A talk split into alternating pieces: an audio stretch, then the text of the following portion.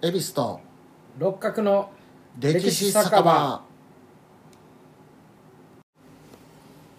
この番組は京都のろくでなしおっさん2人が路地裏にある小汚い酒場の片隅にいる体でお酒を酌み交わしながら歴史やら世の中のことをゆるく無責任にたわごとを垂れ流しする番組です。なお間違った内容や偏った見方があるかもしれませんが我々は専門家ではありませんのでご容赦ください。番組への感想などございましたらメールアドレス歴史酒場 at gmail.com またはツイッターアカウントアットマーク歴史酒場へお願いします。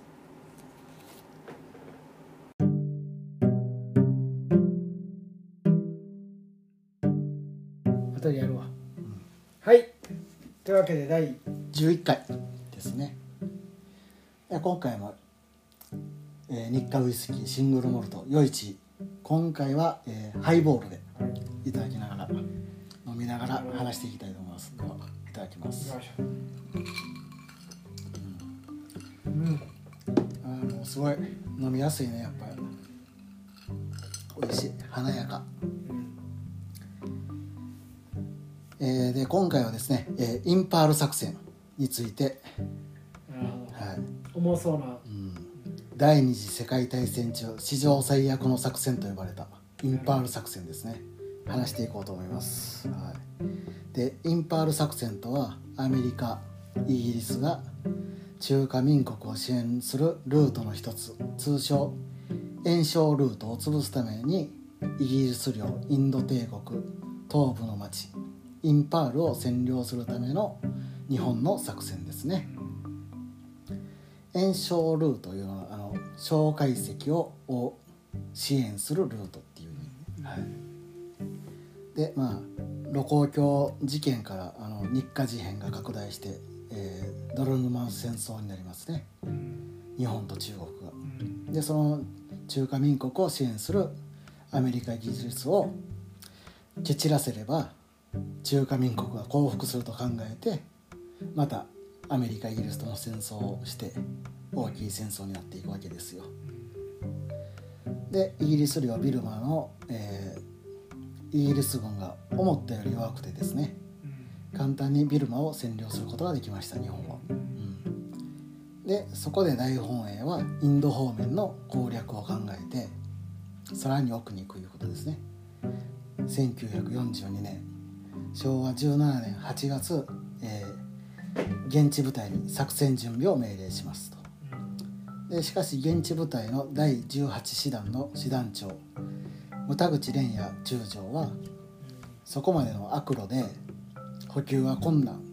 でそこは山岳地帯で大きい川もあるので進軍速度が鈍くなる。また人口希薄地帯で現地到達調達が困難っていう理由でこの計画に反対しますで現地部隊の反対やこの頃あのミッドウェーの海戦の敗退ガダルカナル島の戦いの発生などでそういうことが重なって、えー11月に大本営は作戦の保留を決定します。うんでまあその代わり、まあ、作戦研究は続けるよう現地部隊に指示を出します。で12月に入るとイギリス軍の反撃がビルマ方面で始まってきます。ビルマを取り返そうとしてねイギリス軍の方も。でそのために翌昭和18年3月にビルマ方面の防衛体制を整えるためにビルマ方面軍っていうのを創設します。でそこに第15軍司令長官に牟田口中将を任命し大規模な人事異動が行われます。ここでいろいろ人事再編がでこの結果ビルマに詳しい上層部が牟田口中将と参謀の橋本中佐だけになります。人事異動の結果、うん。でこのため幕僚たちが牟田口司令官の経験に頼るようになっていって牟田口司令官の独断専行の要因になっていきますねこれが。専門家地元の専門家やいうことで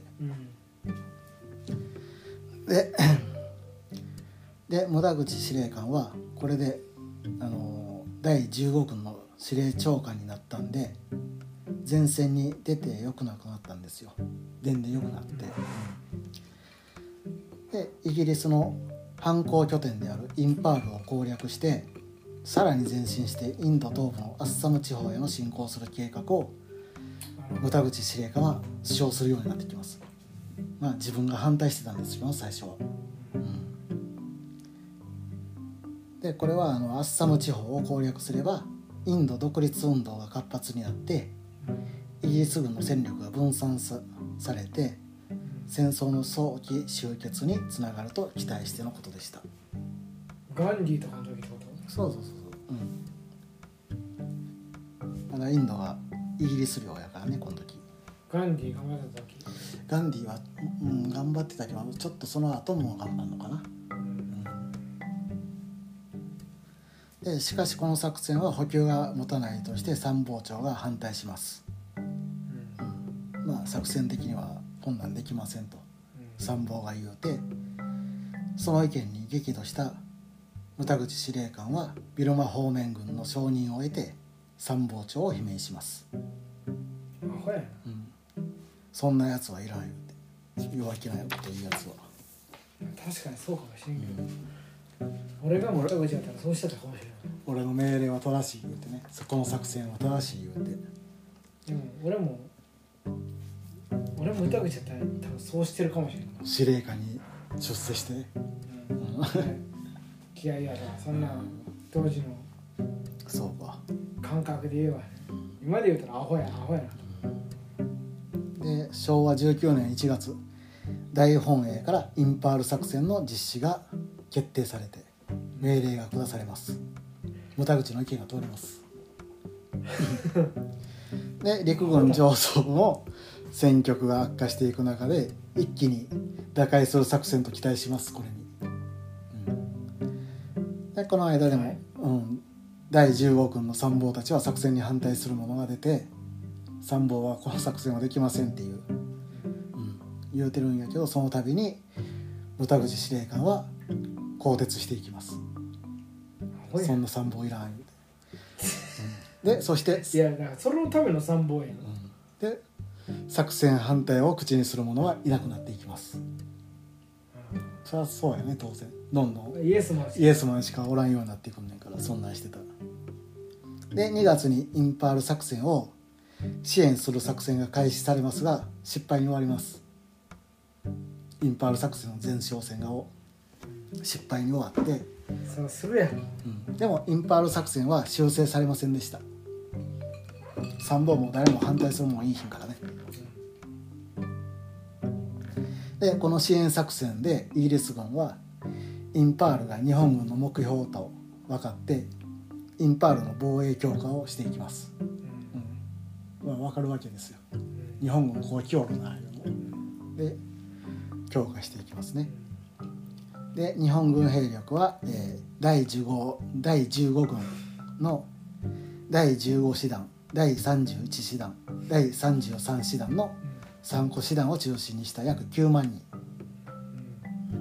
で雨季になる5月までにインパールを攻略するとしてました、うん、雨が降ったらもうできへんからね進軍とか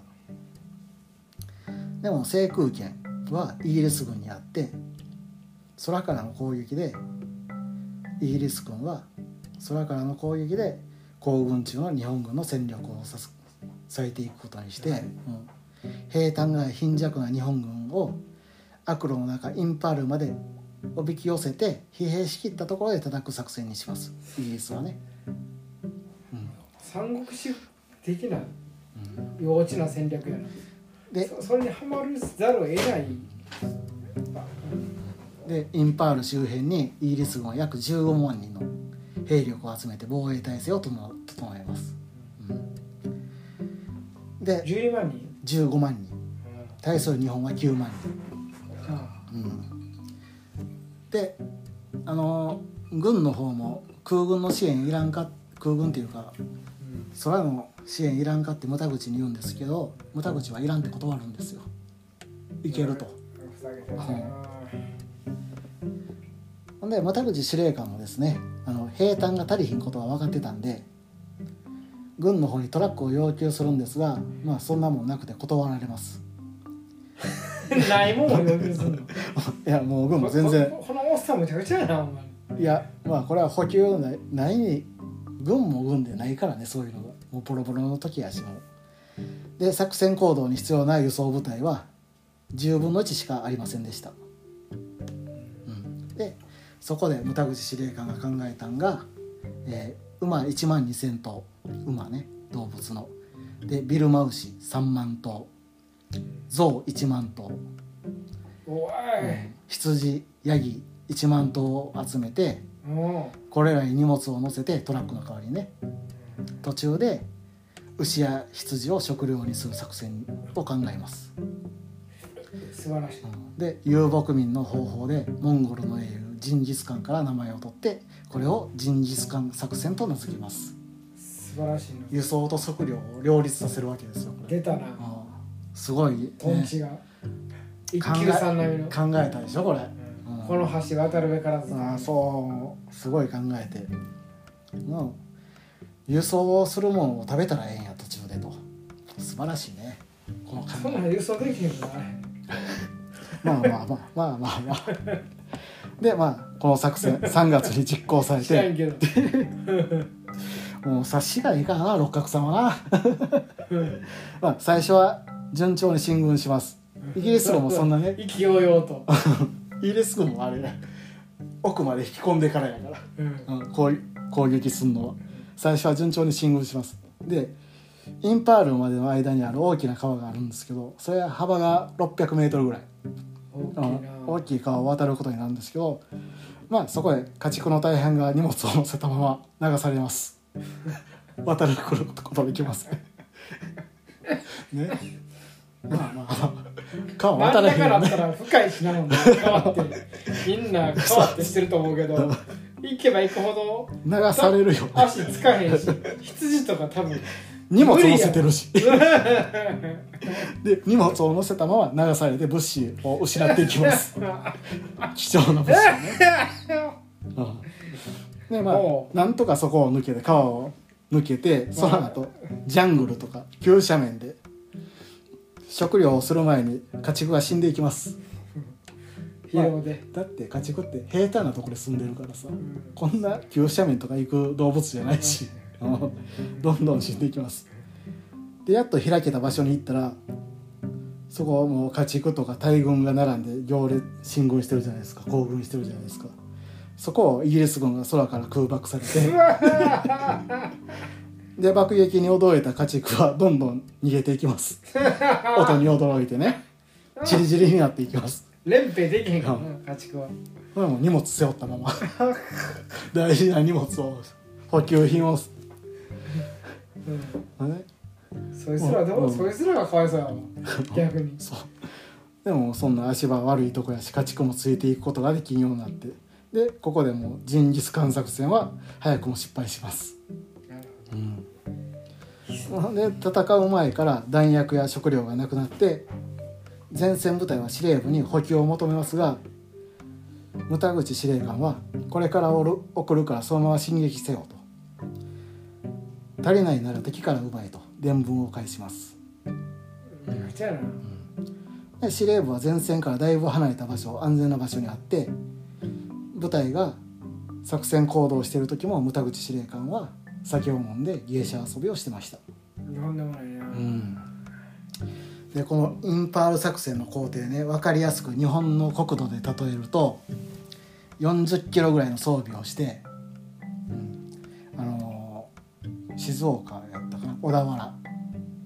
小田原からあのそっから岐阜をインパールとして、うん、男塾名物直進行軍をして、2,000m 級の山々を越えてしかも戦闘しながらその岐阜まで向かうっていう感じですね、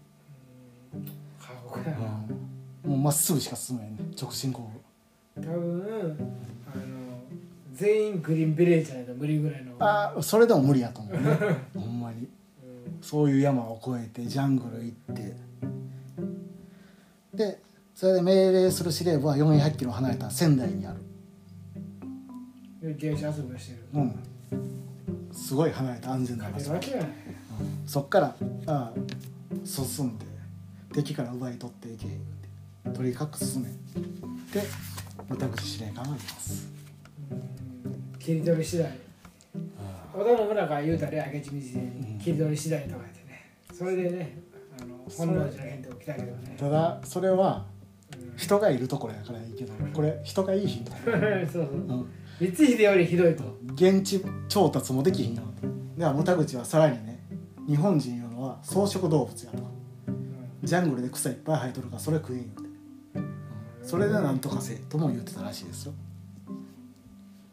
で4月インパール近くにやっと着いてそんな行軍を、雑雑食やねんけどな。うん。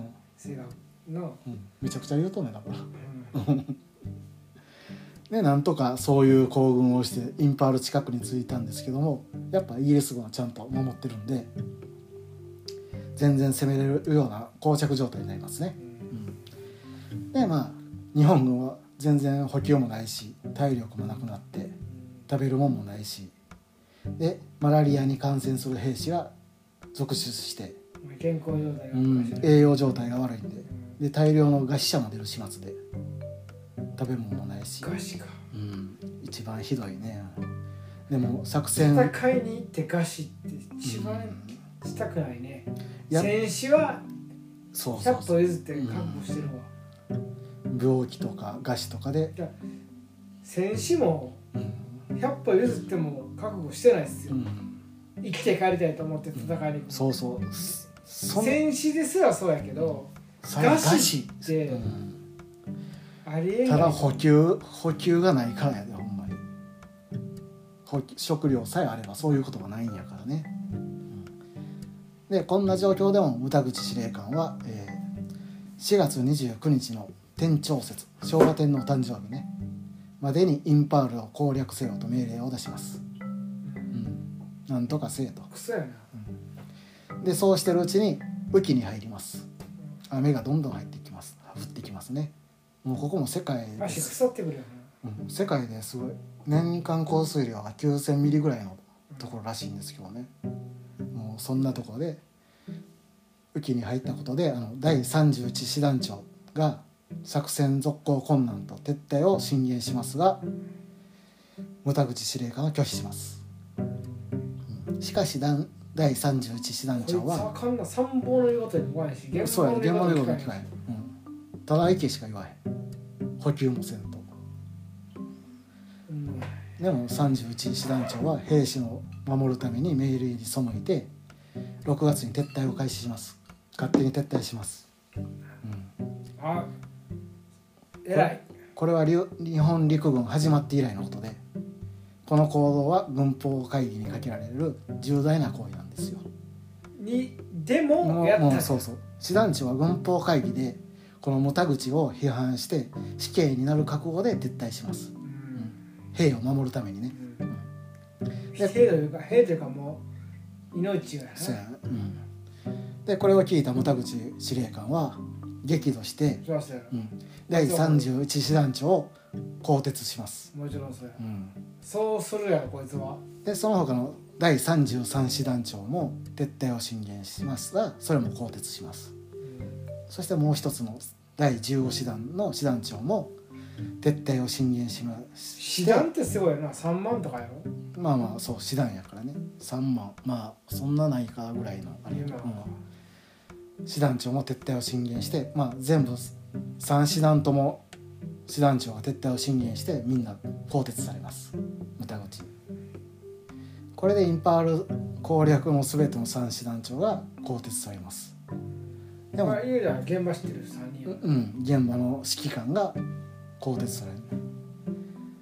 でも天皇から任命された師団長を一現場の司令官が更迭するのはありえない行為でもうここで組織としての手を成してない状態になってます、あそんなんしたらあかんねん。実はあのかけなあかんね諮問会、そう諮問じゃないわあのその午前会議というかそういうちゃんと許可を得なあかんねんけども勝手にそういうことを牟田口はしおる。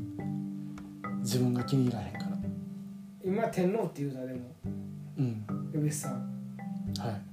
ああそうなんやっぱり統帥権ってあったんやな。そうまあ形もあるし、実うん。なあやっぱりそれは、まあ、陸軍はそれを利用してるところもあるけどね。あるけど、うん。なんか今ちょちょっとドキッとしたのが、だから師団長とかは天皇から任命される立場やねうん、逆に言うたら天皇の戦争責任っていうのがまあまちょっとあうん。ドキッとしたっすね、だからそういうことなんですよ。なんか俺の中である意味とある意味ば漠然と言うたら東条兵器が暴走して天皇が巻き込まれてみたいな構図でなんか納得してるってあるじゃないですか。いやそんなことないと思うんですけど、でも今のだってあの総理大臣も各大臣もみんな天皇から任命されてるわけやしその一環ですよ。うん。うんそうか。うん。そういうことを言うたら、うん、あの実は実験もないけども、あそう、うん、実験ないねんけども、ね、でも、うん。そういう矛盾を一手に引き受けてる。まあ権威があるから、うん。その権威で。もそうなんやけど、なんか矛盾を一一手に引き受けなんか最終うん的ななんかこうよりどころじゃないけど。政治的に何にも発言できひんけどもこういうのは責任だけ負わされてるみたいな、うん、そうそう。任命権があって、うん。それでそのそう任命も拒否できひんからね。そうそう。そうそうもう持って生まれたもんやから、あじゃあこのこの人が師団長になります言うても天皇はそれを拒否することができひんから、でも軍の言うた通りにそれを通すだけの決裁するだけの。逆説的なこと言ったら今江別さんが言ったみたいに、その天皇の承認なくして、うん。その村口があれしたっていうのことを問われて、そのそういう逆的な逆説的なこともあるわけじゃないですか。うん。でも実際問われてないんですよ、うん、したらあかんねんことやでってなってるんやけどもそれをしても別に問われてない。うん誰が、牟田口は。うん。更迭したらあかんって言うねんやけども、うん。別にそれを問われることもない。だからめちゃくちゃファファジーっすよね。もうそう日本的というかね。責任の所在がないというか。ハイコンテクストなってやつ。だからここでもだからそういう組織としての責任が誰に行くかっていうのが分かってないいうかね。現代今でも分かってないですよね。そうそうそう。もういかにも日本的誰が悪いんか分から。分からへん、うん、そういう状態。まあ権力が分散化して天皇の権威だけはあってっていう感じですね分かりました。はい。でその後6月5日ビルマ方面軍司令官が牟田口の上ですね。が牟田口司令官を訪ねて話し合います。でこの時2人は作戦が失敗していることは分かってますが失敗を言い出した方が責任を取ることになるのでお互い作戦中止を言い出せず会談は終わります。ここも責任ですよ。もう情けない。でこのことを後に牟田口は自分の顔色を察して作戦中止を言ってほしかったって語ってます。顔を見てくれと。自分から言えへん。責任になるから。まあ物資としてやろ上の門に言うてもらってそれで決定するっていう形にしたかったと牟田口は。上も上で責任取りたくないから現場から言うてくれたのを吸い上げてじゃあ中止しようかっていうまあメンツっていうことやろうね。もうこれもなんていうかね、あのそのメンツっていう部分に言うとうん。いいとこ悪いとこがあるんですよ。うん。それがいい風に発動する時とうん。このように悪い時にうん。悪い風に発動する。完全に悪いようになって。でその後1か月後ぐらいの4月3日にやっと作戦中止が正式決定されますでこれで撤退が開始されていきますね。まあ元も撤退してるんですけどね。正式に撤退をか開始します。で撤退を視察に来たあの牟田口司令官は馬に乗って馬上から兵士に対し軍司令官たる自分に再敬礼せよと命令します。でも、うん兵士はちらっと見るだけでただ黙々と歩つ歩き続けました。で誰も自分を司令官として見てないことを悟って泥まみれで悪手を放つ兵士を避けながら帰っていきました。歌口はもうここでもあれですよ人として。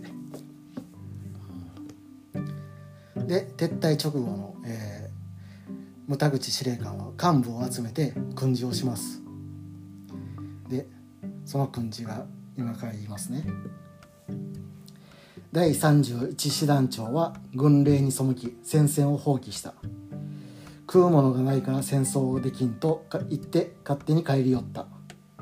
行軍は食うものがなくても戦わなければならない。武器がない弾薬がない食うものがないは戦いを放棄する理由にならん。弾がなければ銃剣がある。銃剣がなければ腕で行く。腕もなければ足で行け。足をやられたら口で噛みつけと延々1時間以上にぎらいの言葉もなく喋り続け疲労困憊栄養不足でフラフラな幹部たちは次々と倒れていったって言われてますね。もう自分勝手に好き勝手に言ったらしいですよ幹部を集めて。もうほんまにすごいですねこの。こう言えるのがすごいね。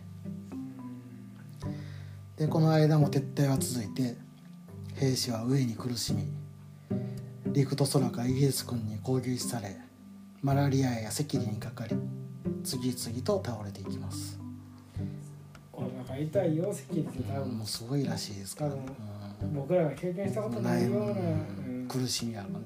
でも歩いて帰っていかなあかんし止まったらもうそこで死ぬしね。でまたあのインドヒョウとかハゲタカなど野生動物にも襲われます。それは怖いな。もう動物にももう武器も何にもないから。もう途中弾薬なくなって石で戦ってたっていうぐらいですからね。もうだから野生動物にも標的にされるぐらいの、うん。うん、食料と見れるような、うん。カースト的にはうん、もう最下層になってしまって、うんうんもうその退却路に沿って延々ともう宇治の湧いた餓死者やあの白骨死体が横たわっててそれはもう白骨街道と呼ばれてました、うん、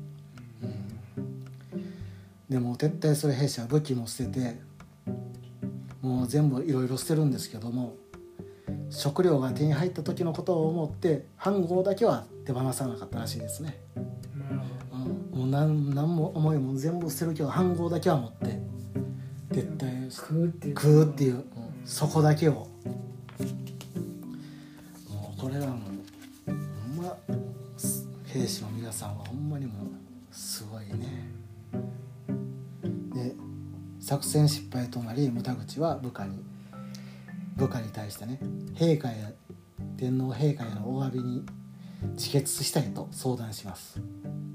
うん。で部下にまあまあ聞いてくださいねで部下に相談しますが部下は昔から死ぬ死ぬと言って死んだ試しがない。司令官が切腹すると相談されたら部下としては一応形式的に止めなければなりません。司令官として責任を感じてるなら黙って腹を切ってください。誰も邪魔しません。心置きなく腹を切ってください。今回の作戦失敗はそれだけの価値があります。と言われて牟田口は止めてくれると期待して行ったのに当てが外れました。部下。が牟田口が自分が自自自決しようと思うって部下に相談したらそう言われ部下に、あ反応され堂々と腹を切ってください、うん、でも牟田口は止めてくれるやろう思って相談したんですよ部下に。じゃあこういう結果になって結局自自決はしませんでした。それでも、うん。な。こんなん言われてもまあ死ぬ気なかったからねもともと動物的やな。投入兵力約9万人日本兵いて帰還したんが1万2,000人。とんでもない損害を出します。で3万人以上が餓死とか病死で亡くなったと言われてますね、うん。で8月12日に大本営はインパール周辺の部隊は戦線を整理したと発表します。インパールあの大本営で。負けたとは言いません。大本営は。で8月30日。牟田口は解任され東京に呼び戻されて予備役に編入されます。でこうして史上最悪の作戦インパール作戦は終了しました、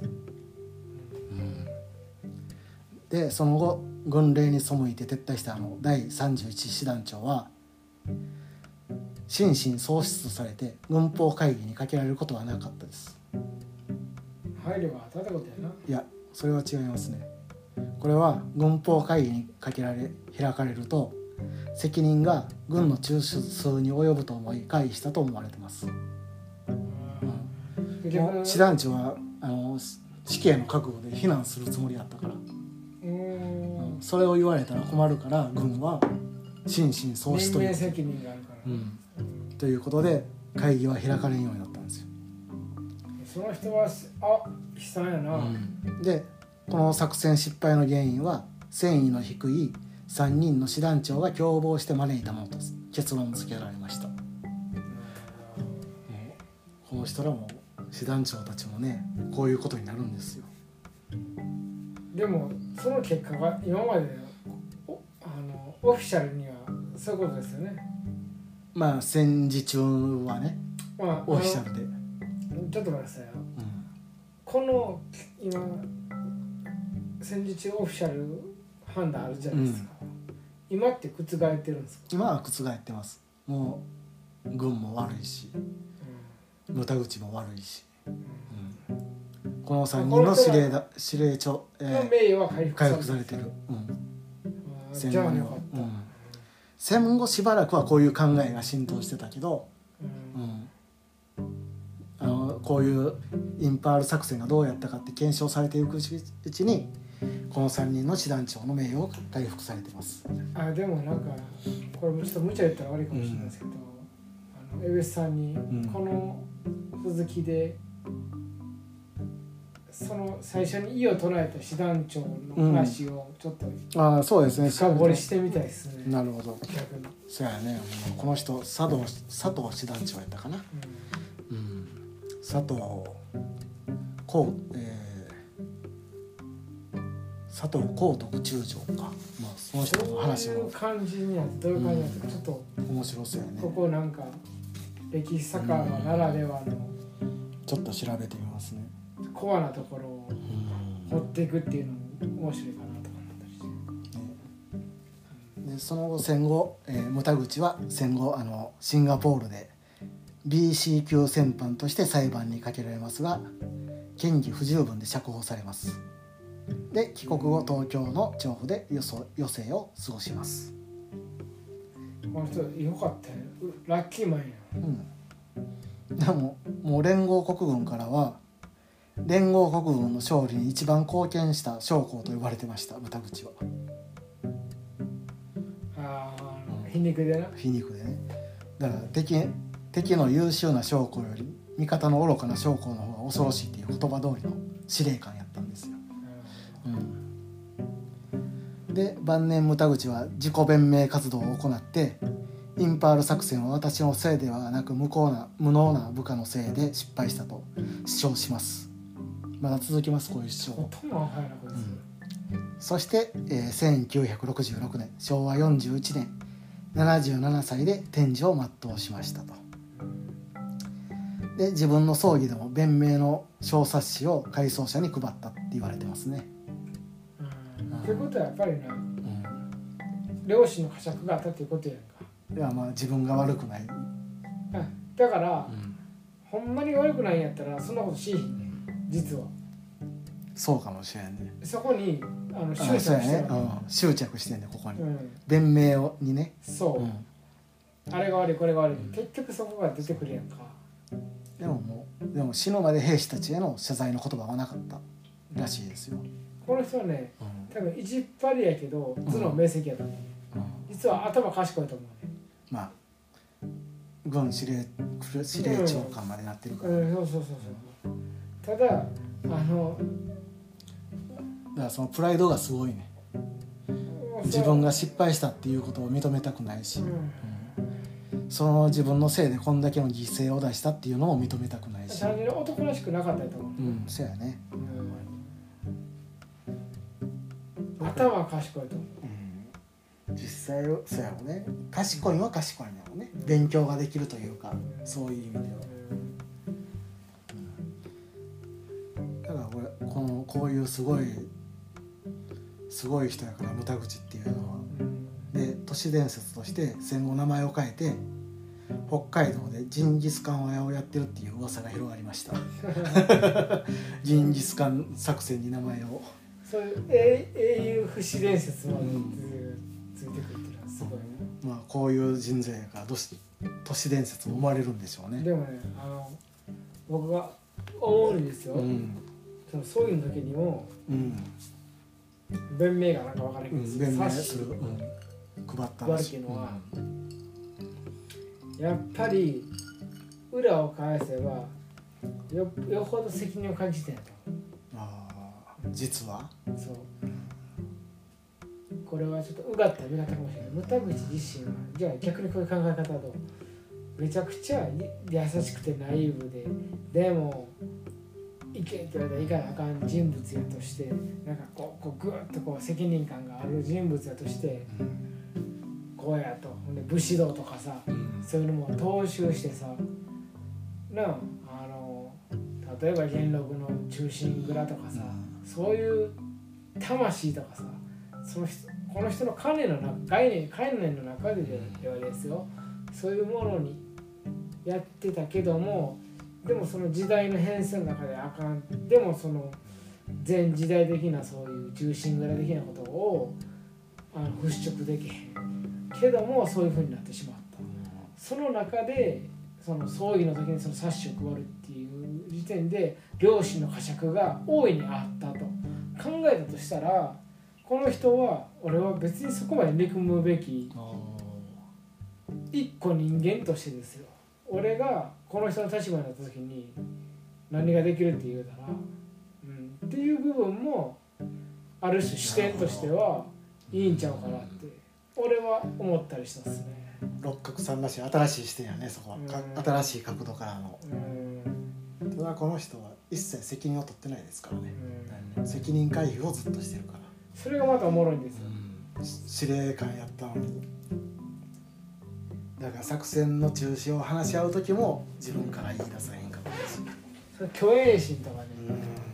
だからあくまであくまで人間的でだから機能的にだからできへんかったらその時の日本人と日本のあれだから今でも今でもそうですやんか。そそう。今の社会でも多分会社にも多分こういう人はいっぱいいると思う。うなんですよそうなんですよ、ね、こういう上司っていうのは、うん。組織としてもその会社の組織としても手を出してへんかって。そうそうそう責任がどこにあるのかも分からず現場だけが頑張ってるとかね、だからなんかその民主主義のええところはあの一番ねになんか古典ラジオさんとかでも言わはるけど、最高パフォーマンスできるのは独そう。独裁なんですよね。賢者の独裁ね。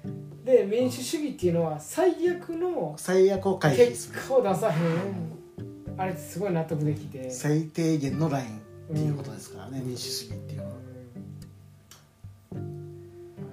田口ってすごい人間らしいなと思って。まあそうはなりたくないけど、うん。まあ、ある種その最後の蛭子さんの言ってた葬儀にその冊子を配るっていうところが、あの人その人なりの呵責やろうなって。ほんまに気にしてへん人やったらそんなんし。いへんねしいひんねんそこにほんまにジンギスカン屋やってるやろね、うん。うんそこに多分何かがまああったんや。ろあるということやそうやと思うわ。そのシーンこそがなんかおもろいなと。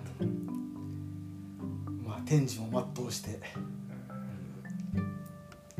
不思議やねなんか。ということではい。長くなりました。いえいえはい失礼しまこんな感じすです